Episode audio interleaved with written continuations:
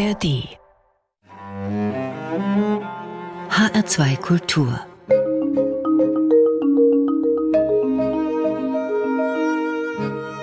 Doppelkopf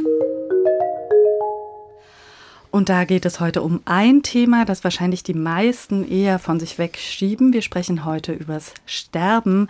Wie kann man auf den eigenen Tod schauen? Wie kann man Angehörige begleiten? Denn irgendwann, so schreibt mein heutiger Gast in seinem Buch, da ist jeder dran. Ich begrüße die Liedermacherin, Krankenschwester und Sterbearme Karin Simon ganz herzlich im Studio von H2 Kultur. Hallo, ich freue mich, dass ich da bin. Gastgeberin beim heutigen Doppelkopf ist Susanne Pütz. Karin Simon, Sie haben einen besonderen Beruf gewählt. Sie sind gelernte Krankenschwester, Psychotherapeutin und arbeiten als Sterbeamme. Das heißt, Sie begleiten Sterbende und auch ihre Angehörigen. Wenn Sie zu einem einer Sterbenden kommen, was ist so das Erste, was Sie machen oder worauf Sie achten? Wenn ich den Raum betrete, nehme ich den Raum erstmal wahr. Was ist da für eine Stimmung? Wie sind die Angehörigen beieinander? Sind die friedlich oder ist da schon die Angst da? Das Erste, was ich wirklich mache, ist, dass ich mit den Angehörigen spreche. Wo ist der Mensch, der da gerade sein Leben beendet? Hat er Schmerzen? Und ich sage den Angehörigen auch oft, dass wir jetzt zu dem Sterbenden gehen und dass ich sie dann erst einmal wahrscheinlich vor die Türe stelle, um mit dem Sterbenden jetzt mal alleine zu sprechen. Das Ganze kann im Krankenhaus sein, es kann aber auch zu Hause sein. Also Krankenhaus weniger, da gibt es die tolle Hospizbewegung. Mhm. Ich werde nach Hause gerufen, das heißt, es klingelt irgendwann das Telefon. Frau Simon, der Opa, die Oma, die möchte gern zu Hause sterben. Bitte unterstützen Sie uns auf der psychischen Ebene. Wir wissen nicht, was wir tun müssen sollen. Und wie man schon ein bisschen hören kann, ist Ihr Ort, wo Sie arbeiten, nicht hier in Hessen, sondern in Bayern. Ja, ich komme aus der Gegend von Regensburg, aus der schönen Oberpfalz.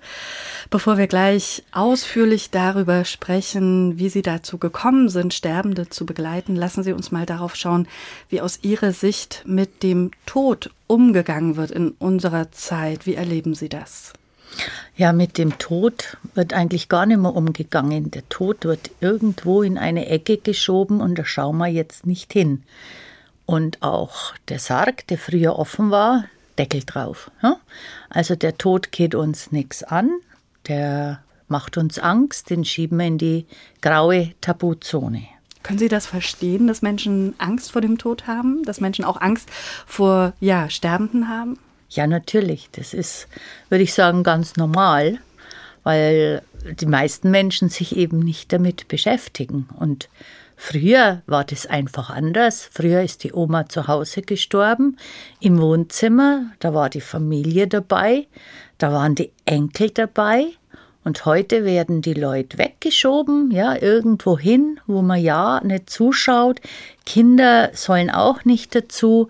Und so dadurch, dass die Kinder schon mitkriegen, sie dürfen da jetzt nicht dabei sein, schürt es ja schon die Angst. Was ist das? Warum darf ich da jetzt nicht dabei sein zum Beispiel? Sie haben über den Tod, über den Umgang mit dem Tod, mit Sterbenden ein sehr berührendes Buch geschrieben mit dem Titel Von Bleiben war nie die Rede. Warum genau dieser Satz als Titel? Ist er Ihnen so oft begegnet? Ja, eben aus diesem Grund, weil die meisten Leute meinen, es sterben alle anderen, nur ich nicht. Und das ist einfach der Druckschluss. Irgendwann ist jeder dran und von bleiben war nie die Rede und es war auch nicht so ausgemacht, wie wir beschlossen haben, auf diese Erde zu kommen. Karin Simon, Sie sind sterbearme Liedermacherin und Krankenschwester, also Sie beschäftigen sich mit Sterben von Berufswegen und das auf ganz verschiedene Art und Weise. Wann sind Sie persönlich denn das erste Mal mit dem Tod bewusst konfrontiert worden?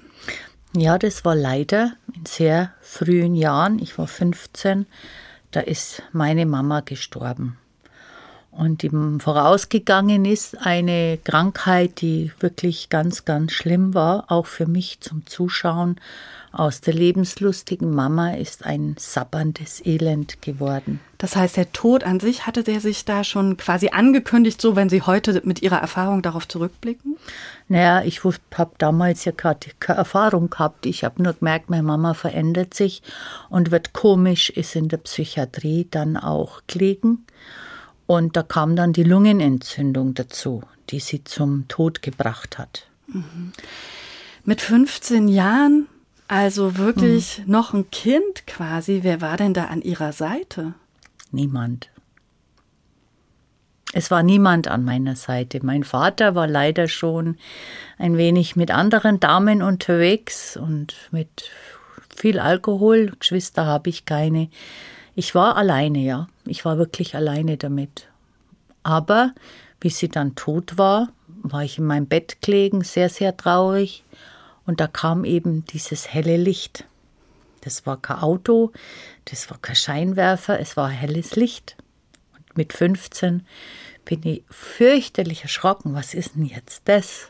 Aber es war der Startschuss zu meinem jetzigen erfüllenden Beruf. Weil ich mit 15 halt angefangen habe, was war jetzt das?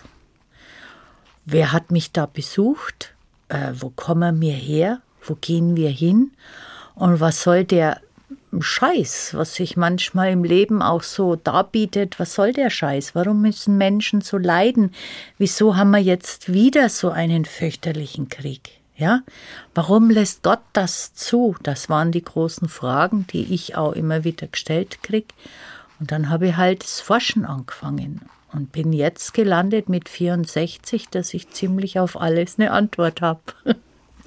Nochmal zurückgucken auf diese Zeit mit 15. Sie haben es gerade beschrieben, Sie waren ziemlich alleine. Was hätten Sie sich denn gewünscht? Ich hätte mir eine Traueramme gewünscht, so eine wie ich jetzt bin. Mhm. Dass man einfach sagt, da kann man jetzt anrufen und die steht einfach mal da. Die muss ja gar nichts tun, keine Ratschläge, weil das sind auch Schläge, sondern einfach da sein. Mehr muss ein Mensch, der Trauernde begleitet, erst einmal nicht tun. Da sein und da bleiben und den Schmerz mit aushalten. Das ist das, was Ihr tägliches Tun jetzt auch ausmacht. Ja. Ist es auch so für Sie, dass Sie, ja, weil Sie diese eigene Erfahrung haben, einen anderen Blick haben? Ich habe da auf jeden Fall einen anderen Blick, weil ich weiß, was Trauernde spüren. Und ich weiß, durch welches Tal die gehen, durch welche Schmerzen die gehen, durch welche Dunkelheit und Verzweiflung die gehen. Und darum begleite ich. Das war ja auch Teil meiner Ausbildung, weil Claudia Kardinal, die den Beruf der Sterbeamme kreiert hat, ist ja auch durch so ein Tal gegangen, weil ihr Kind mit sechs Jahren an Leukämie gestorben ist. Und sie auch gesagt hat, in diesem Sterbeprozess, aber auch in diesem Trauerprozess war sie alleine und hat dadurch diesen Beruf kreiert und gesagt, Leute, wir brauchen Menschen, die begleiten. Was früher die Oma vielleicht gemacht hat oder die Eltern oder ja, das müssen halt heute andere Menschen übernehmen, weil es diese Familien einfach so wie früher nicht mehr gibt. Gerade das Trauern, da würde ich gerne noch einen Moment bleiben. Dieses Trauern hat verschiedene Phasen. Ja. Können Sie dieses Trauern uns mal beschreiben? Also Sie haben gerade schon dieses Bild gehabt, am besten einfach erstmal nur da sein. Man muss gar nichts tun. Oftmals denkt man ja, wenn es jemandem schlecht geht, oh Gott, ich muss ihm irgendwie helfen, ich muss ihn unterstützen. Aber Sie sagen, da sein. Das wechselt das wahrscheinlich, Wichtigste. oder? Wichtigste. Mhm. Im ersten Moment ist es so wie beim Sterben. Sterben hat Phasen Trauern hat Phasen. Ich nehme immer gern Phasen, die man leicht, gut und einfach versteht, auch wenn jemand drei Jahre gestorben ist, weil er Krebs hatte, ist es trotzdem ein Schock, wenn dieser Mensch dann doch weg ist. Schlimmer ist es natürlich bei plötzlichen Toten oder gar Suizid. Da ist der Mensch wie eingefroren, der kriegt einen Schock. Das ist die erste Phase und dieser Schock ist gut, damit dieser Mensch sich neu arrangieren kann, dass er neu sich erst einmal das verkraften kann. Da fühlt man keinen Schmerz. Es kommen Menschen zu mir und sagen, ich bin komisch, Frau Simon, ich kann gar nicht weinen. Dann sage ich, das ist nicht komisch, das ist ganz normal. Und in der zweiten Phase wird diese Glocke, diese Käseglocke, wo immer sagt, die drüber gestülpt wird, weggezogen, ganz allmählich und behutsam. Und dann kommen die Gefühle, und zwar volle Pulle. Die Wut, auch Schuldgefühle. Und die können einen so zerfressen, weil man die nicht rauslässt. Die Wut, dass der jetzt gegangen ist. Wer traut sich das schon rauszulassen? Und eine Trauerarme weiß um so Gefühle und kitzelt die raus und sagt, du darfst jetzt wütend sein und du darfst zornig sein. Und mit Schuldgefühlen gibt es ganz viele Rituale, die man machen kann, damit die da aus diesen Schuldgefühlen wieder rauskommen. Also ich mache hier auch zum Beispiel ein Trauerseminar auf Korfu jedes Jahr, wo man dann sieben Tage lang wirklich durch diese Phasen gehen kann, wenn man möchte. Sie haben gerade gesagt, dass es eben auch wichtig ist, die Wut rauszulassen und ja. man ist dabei dann nicht alleine. Das heißt, Sie stehen auch da ich bin an der mitwütend. Seite. Ich mache mit. Es gibt da zum Beispiel, man haut zum Beispiel mit dem Handtuch auf den Boden und schreit und traut oder man geht in den Wald und schreit oder man tut Holz hacken oder irgendwas, ein Telefonbuch zerreißen oder auf ein Kissen einschlagen, damit die Wut rauskommt, damit sie nicht krank macht. Weil wenn man die unterdrückt und das nicht rauslässt, dann wird man irgendwann krank, kriegt einen Hexenschuss oder einen Herzinfarkt oder einen Magentumor im schlimmsten Falle. Abschied nehmen ist dabei sicherlich auch ein wesentlicher Punkt. Sie haben es gerade erwähnt, wenn man nicht Abschied nehmen kann, mhm. dann ist auch eine Leerstelle. Kann man die im Nachhinein füllen? Ja, kann man. Indem man einfach, ich arbeite ganz viel mit Reisen, Fantasiereisen, die ganz tief ins Unterbewusstsein reingeht und dann kann man nach verabschieden. Jetzt zum Beispiel in dieser Corona-Zeit war das ja ein Thema, dass die Menschen allein im Krankenhaus sterben mussten, weil die Angehörigen nicht rein durften. Ich habe jetzt so einen Fall, der hat angerufen, hat gesagt, Schatz, der Doktor hat gesagt, es wird nichts mehr mit mir. Vierte, war schön mit dir. Das waren die letzten Worte und dann hat es ihn als nächstes in Form von Asche in eine Urne bekommen. Und da fehlt der Abschied. Und das war jetzt gerade eben Thema beim letzten Trauerseminar. Und das haben wir gut nachgenährt.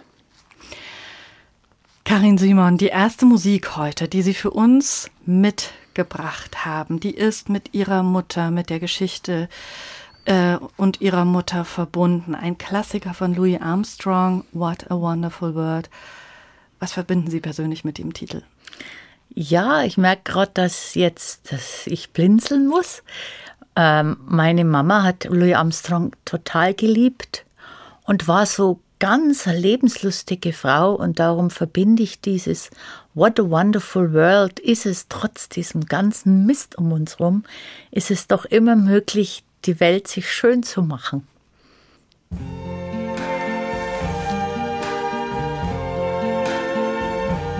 I see trees of green, red roses too. I see them bloom for me and you. And I think to myself, what a wonderful world.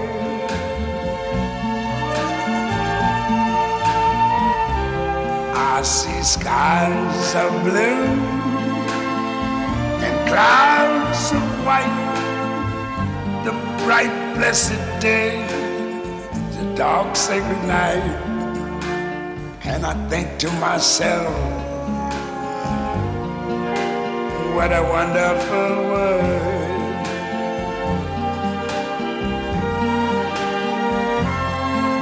The colors of the rainbow so pretty in the sky are also on the faces of people going by. I see friends shaking hands, saying,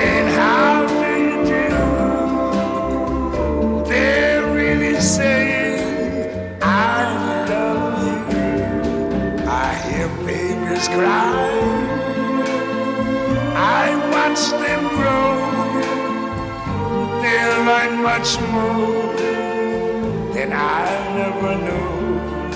And I think to myself, what a wonderful world. Yes, I think to myself, what a wonderful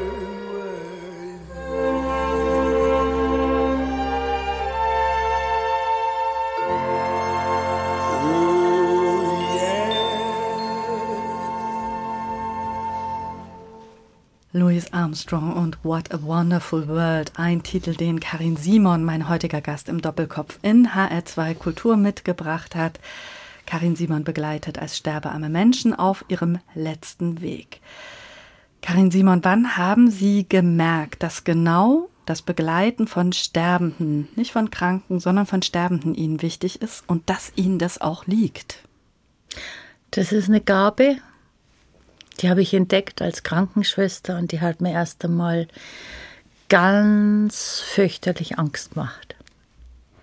Es war folgende Situation. Ich war im Stationszimmer, habe da meinen Schreibkram gemacht, kommt eine Angehörige, schnell, schnell, Mama stirbt. Natürlich haben es alle mich angeschaut, weil ich war halt schon immer die, die dann gegangen ist. Und gehe in das Zimmer rein und sehe, dass die Frau mit mit irgendwas kämpft. Die hat an die Decke geschaut, was ja alle tun, die Sterbenden schauen an die Decke, weil da jemand ist, der sie abholt. Aber die Frau hat Angst gehabt, die hat richtig Panik gehabt. Immer soll dieses Geräusch und dann ist was Seltsames passiert. Dann ist das Zimmer verschwommen.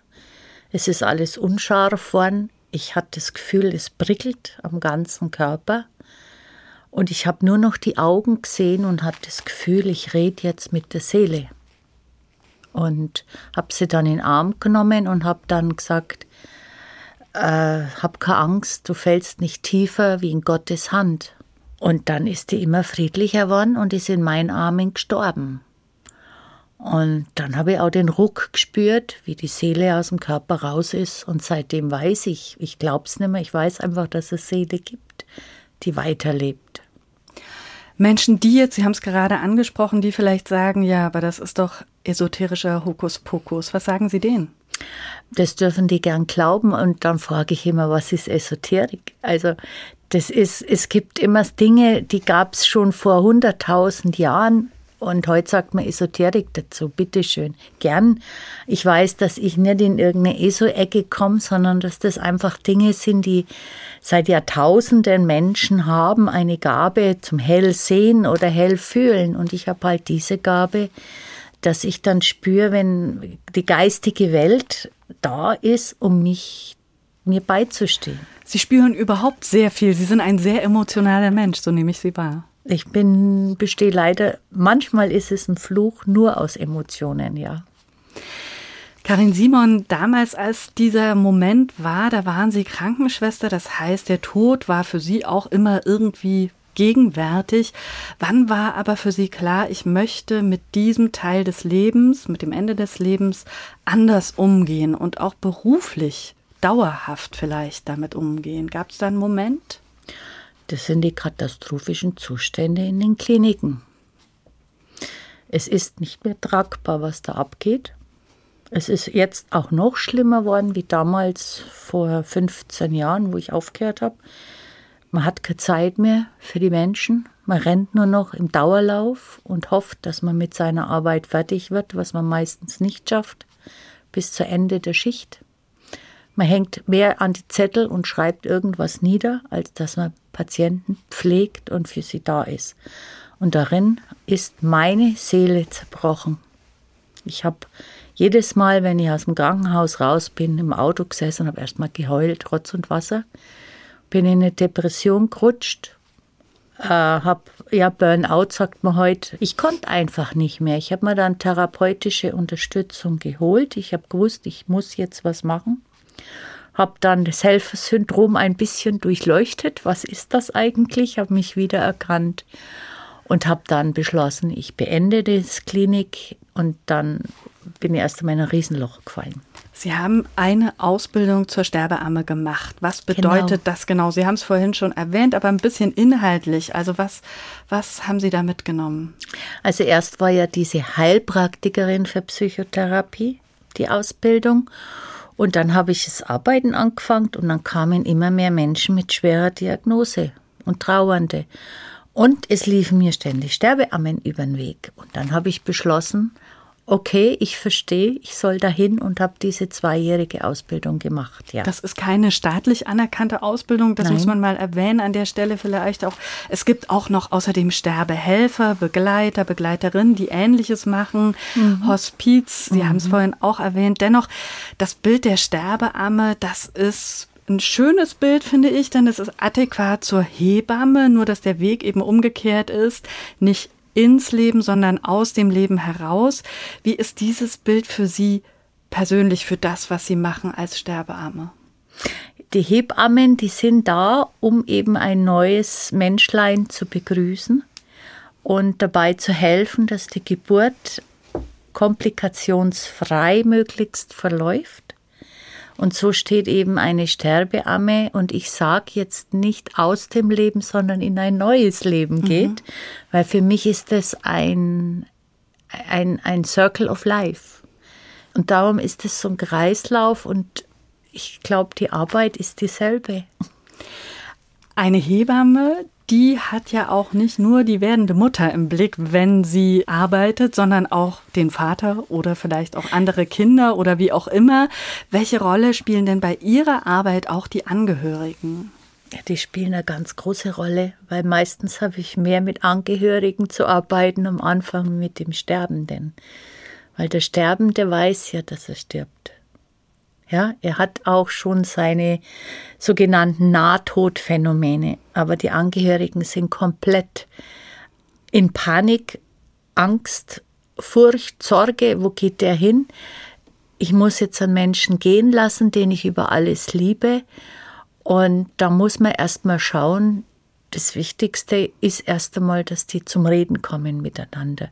Vor lauter Angst, den anderen zu verletzen, du, ich muss dir jetzt sagen, du stirbst, oder ich muss dir sagen, ich sterbe jetzt, ist so ein, das ist so angstbesetzt. Und darum sage ich ja immer, beschäftigt euch vorher, bevor der Akutzustand kommt und macht's aus, was ist im Falle, wenn ich sterbe? Was möchte ich? Möchte ich einen Schlauch im Magen? Möchte ich ernährt werden? Und wenn man früher einfach über den Tod sprechen würde, wäre der Schluss nicht so angstbesetzt.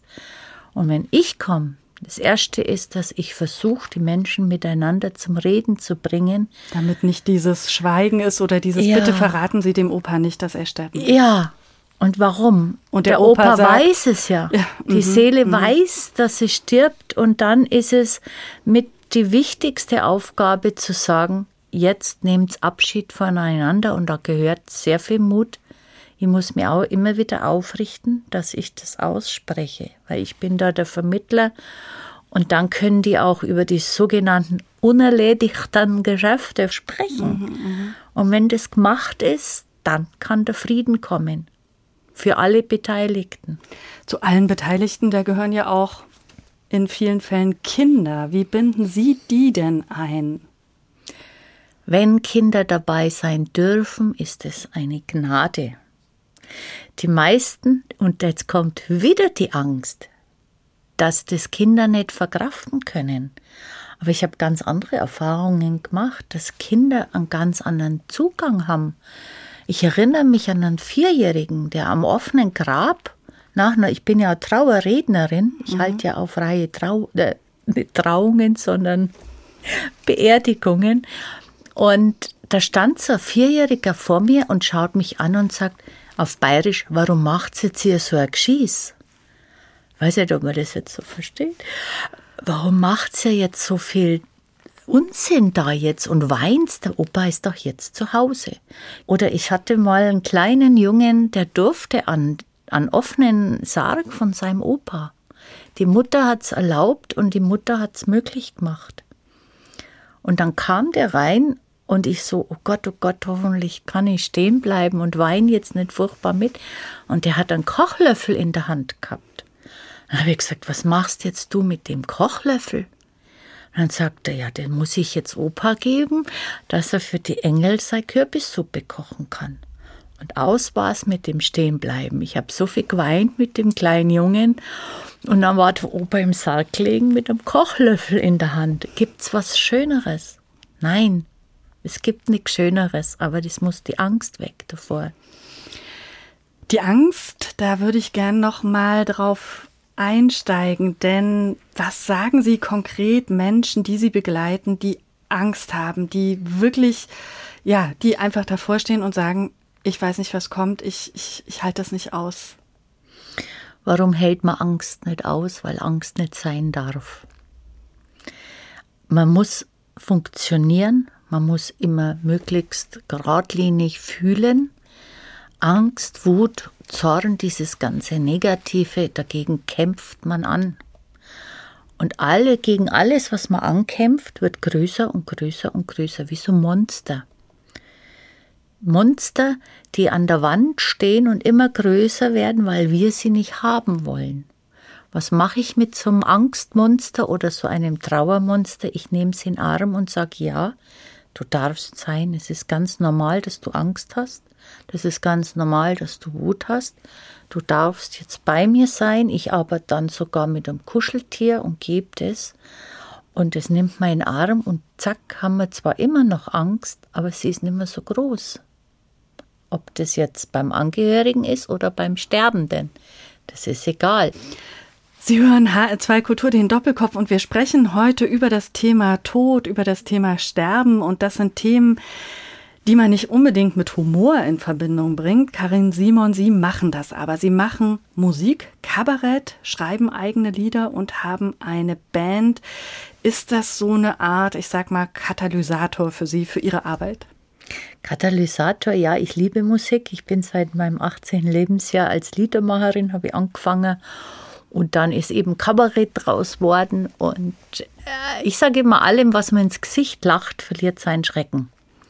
Und die Bühne ist natürlich eine tolle Möglichkeit, auch diese Botschaft zu vermitteln. Leute, habt keine Angst vor dem Tod, der kommt als Freund. Und man kann mit ihm wenn Sie den bayerischen Brandner Kasper kennen vielleicht, der dann mit dem Tod seinen Kirschgeist trinkt, ja, die sind ja auch nicht todtraurig, sondern die sind lustig, ja. Und darum mache ich ein Kabarett und die meisten Menschen denken sich, wie kann man nur ein Kabarett über den Tod machen? Ja, warum denn nicht? Was, was man anlacht, verliert seinen Schrecken. Und eines Ihrer Lieder, das haben Sie heute mitgebracht. Wollen Sie zu diesem Lied, der Tanz mit dem Sensenmann, noch ein paar Worte selber sagen? Also es ist passiert, dieses Lied, da bin ich mit meinem Mann an der Donau spazieren gegangen und es kam ein etwas älterer Herr mit Jogging-Schuh, hochroten Kopf, hat furchtbar geschnauft und mein Mann ganz trocken Schau mal, der glaubt auch, er könnte dem Tod davonlaufen. Und daraufhin ist dieses Lied entstanden.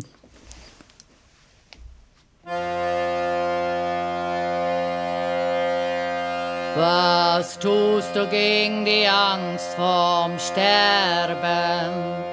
Was tust du gegen die Angst vorm Tod?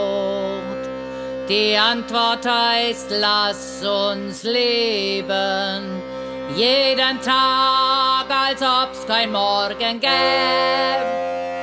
Lass uns tanzen im Todesreigen und essen ganz viel Brot und scheißen Fasten tust du, wenn du bist tot.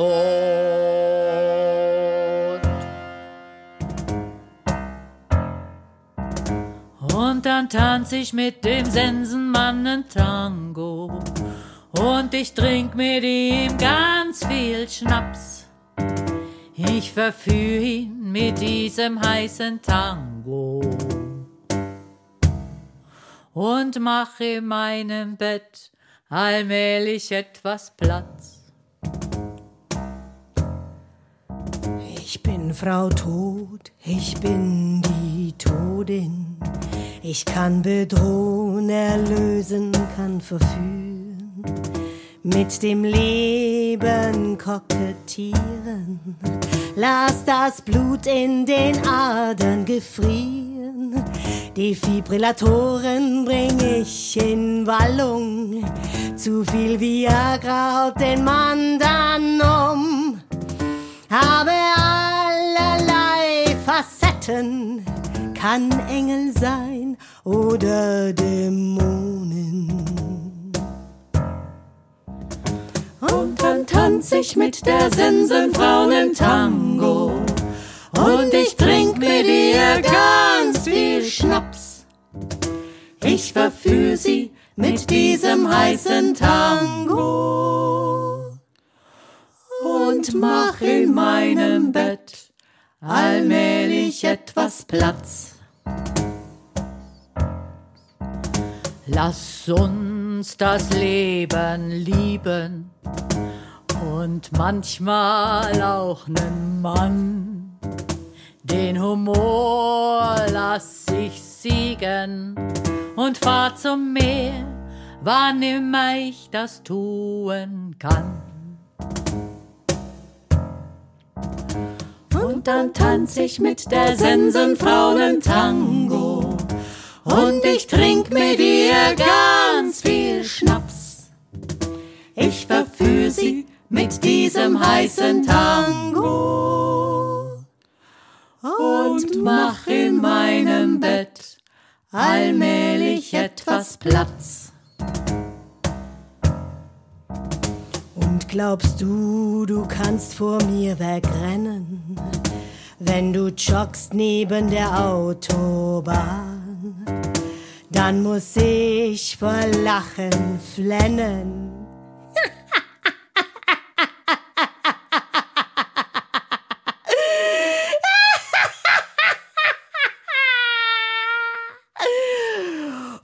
Und bette dich zur ewigen Ruhe.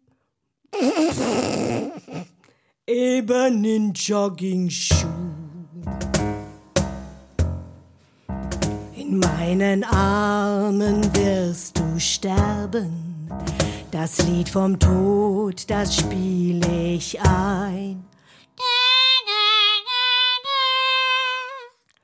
Mit mir wird's immer atmosphärisch, denn ich bring mit die Barmherzigkeit. Der Tanz mit dem Sensenmann, ein Lied von Karin Simon oder der Sensenfrau, Frau Simon, oder?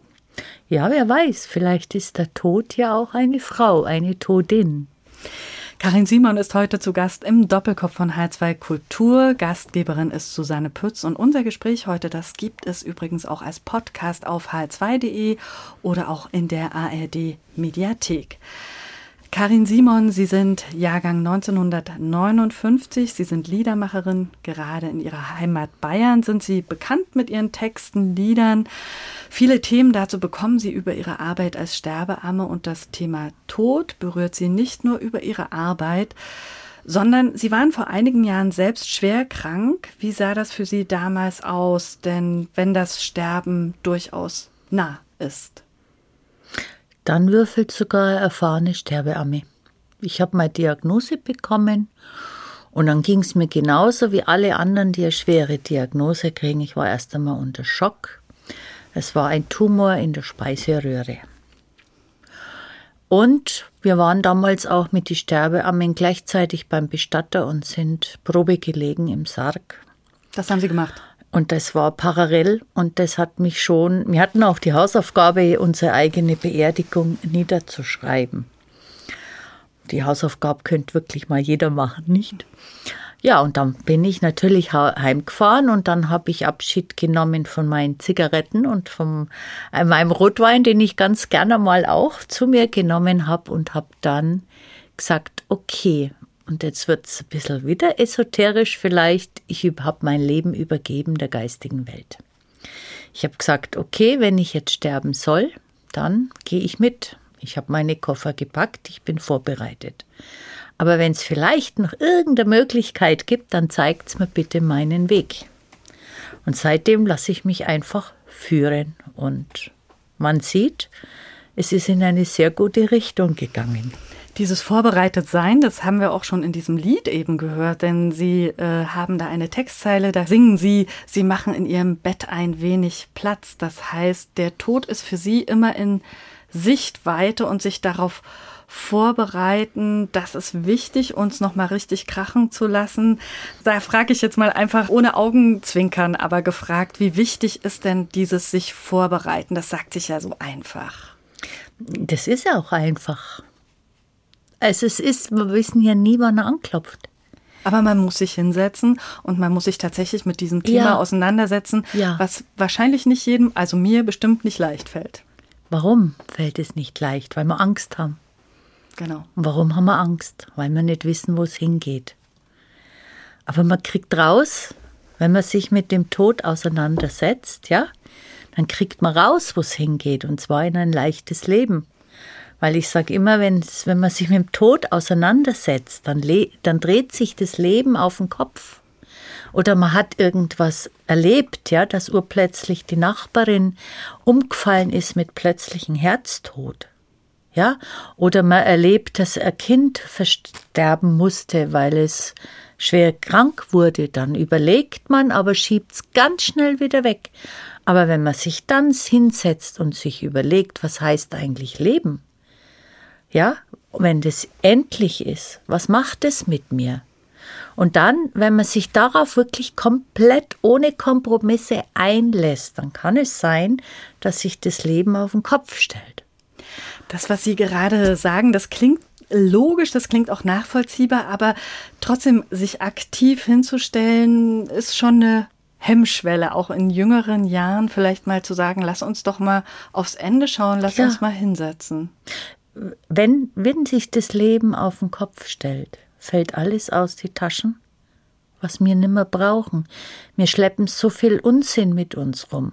Es ist so wichtig, weil es für Auto vor der Tür steht. Es ist so wichtig, was für Kleidergröße ich habe. Es ist so wichtig, ob ich Falten habe. Ja, die werden jetzt weggespritzt und dann gibt's Lippen, dass du meinst, ja, da ist die sind aufblasen. Alles ist wichtig, ob ich dreimal nach Gran Canaria fliege. Nix ist wichtig. Nix ist wichtig. Es ist schön, mal wohin zu fliegen, ja. Aber äh, wichtiger ist, was nehme ich mit?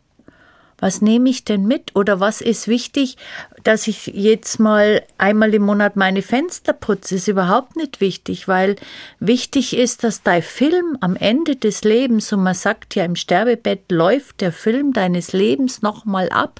Was für einen Film willst du sehen? Willst du sehen, dass du rumrennst und allen anderen genügst? Oder willst du sehen, dass du auf einer Wiese liegst und sagst, ist das ein geiles Leben? Das machen wir gleich nochmal. Karin Simon, Sterbeamme, Hebamme. Wir haben über den Vergleich auch schon eben gesprochen bei einer Geburt. Ja, da gibt's ganz klar verschiedene Phasen, die Hebammen natürlich kennen und damit auch den werdenden Eltern Ängste nehmen können, wenn die wissen, okay, jetzt dauert's noch etwa so und so lange und ja, jetzt sind wir auf der Zielgeraden. Wie ist das beim Sterben? Gibt es da auch Phasen, die Sie als Expertin auch für den diejenige genau benennen können oder auch für die Angehörigen in dieser, in dieser Zeit, in diesem Prozess? Ja, also die Sterbephasen hat ja die Frau Kübler-Ross erfunden, beziehungsweise erfunden. Sie hat es festgestellt, dass Sterbende alle gewisse Phasen durchleben. Das ist ein Leitfaden für uns als Begleiter, dass wir wissen, wo ist der gerade. An der Stelle ganz kurz vielleicht erklärt, äh, Frau Kübler-Ross war eine Schweizer Psychiaterin und Sterbeforscherin. Darauf beziehen Sie sich, sich auch mit diesen fünf Phasen. Genau, die hat diese Phasen festgestellt und hat die in bezaubernde Bücher gepackt, um eben auch Angehörigen klarzumachen, dein Sterbender geht durch verschiedene Phasen und was tue ich wann und zwar richtig.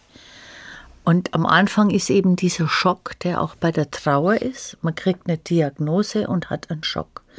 Die zweite Phase ist auch wie beim Trauern der Zorn. Und viele Menschen, die das nicht wissen, dass Zorn und Wut eine Phase des Sterbens ist, stehen vollkommen überfordert am Bett und sagen, jetzt sei halt nicht so bös, Opa, anstatt zu ihm zu sagen, ich verstehe deinen Zorn. Du musst jetzt sterben. Du musst alles loslassen, was dir wichtig war im Leben. Ja, und wenn es jetzt nicht so viel war, ne, da muss man auch nicht so viel loslassen, um jetzt nochmal da die Kurve zu kriegen. Die nächste Phase ist dann die Depression. Nein, die zweite, die dritte Phase ist das Verhandeln. Verhandeln heißt, ich verhandle mit Gott.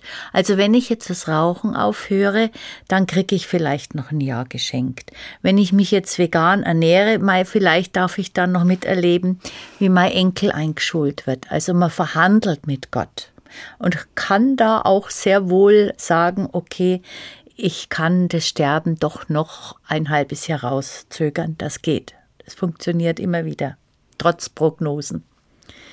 Dann kommt die Depression und zwar, jetzt ist alles, das Verhandeln, alles hat keinen Sinn mehr. Ich muss jetzt sterben.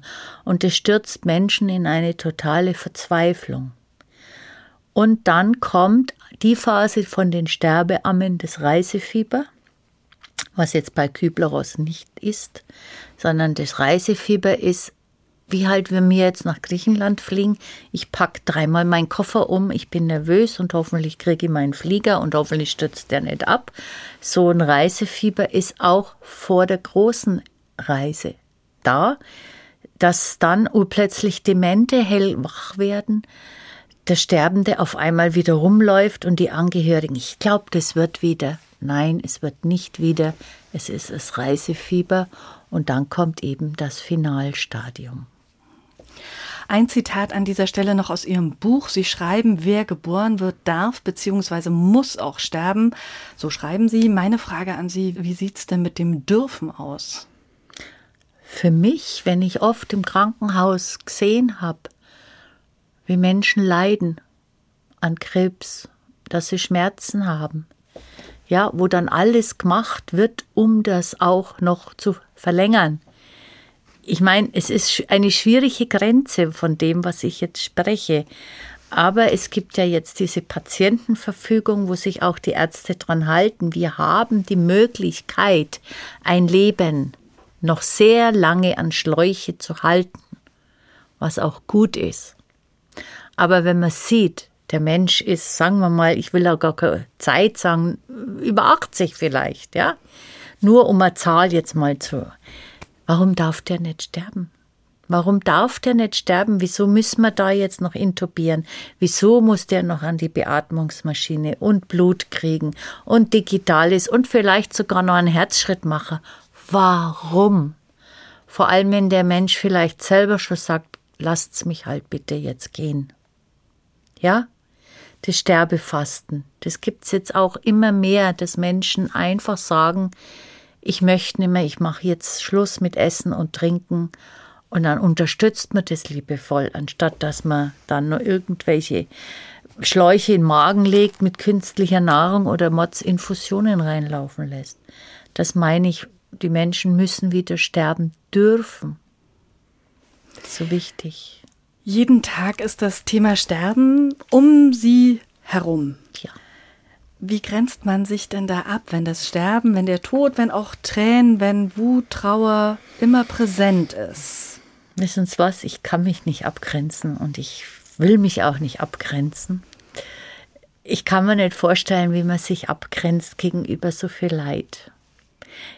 Natürlich weine ich manchmal mit. Ich darf natürlich nicht mit absaufen weil sonst kann ich nicht mehr helfen. Aber ich habe ein paar so, ich rede immer von meinem Handwerkskoffer, den ich da mitnehme. Ich habe ein paar Rituale dabei. Klingt jetzt auch schon wieder esoterisch. Ich habe mir so Löcher in meine Fußsohlen installiert. So einfach mit, mit dem Geist. Und ich gebe ab. Ich gebe ab an Mutter Erde die ist viel stärker und die ist viel größer wie ich und die wird damit fertig. Und seitdem kann ich mit umgehen. Ich habe früher ganz viel mit heimgenommen, mache ich nicht mehr. Ich ziehe zum Beispiel immer die gleichen Klamotten an, wenn ich in eine Sterbebegleitung gehe und ziehe die zu Hause ganz bewusst aus.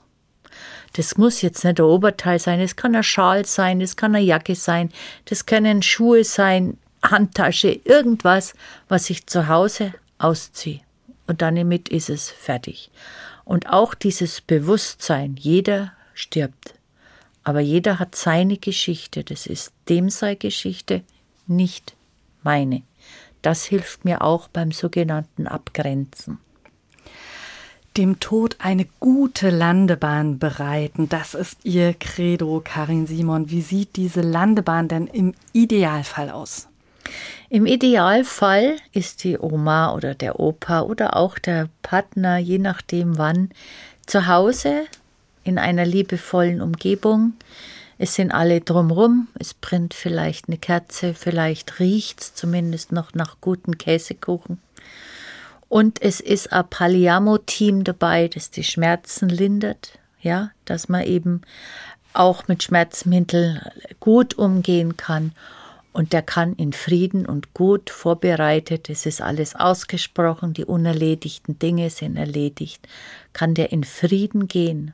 Und zum Moment, wenn jemand stirbt, der ist heilig und friedvoll.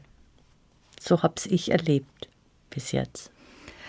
Karin Simon, Liedermacherin und Sterbearme, haben Sie ganz vielen Dank für das Gespräch. Die letzte Musik, die Sie mitgebracht haben, die könnte nicht passender sein. Was werden wir denn hören? Queen, Who Wants to Live Forever, wo ich ein Bild dabei habe. Äh, ich durfte mal eine Verabschiedung machen in der Hauskapelle von einem großen Bauernhof. Und dann ist der Sarg rausgetragen worden mit ganz viel Blumen und in, in, ins Auto reingeschoben worden, weil der Sarg dann ins Krematorium gefahren ist. Und der Witwer und ich standen Hand in Hand und dann ist dieses Lied gespielt worden und ich fand das unbeschreiblich. Das war schön.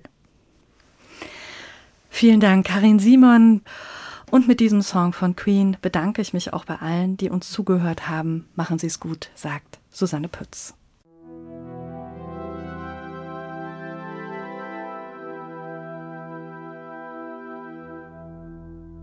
There's no time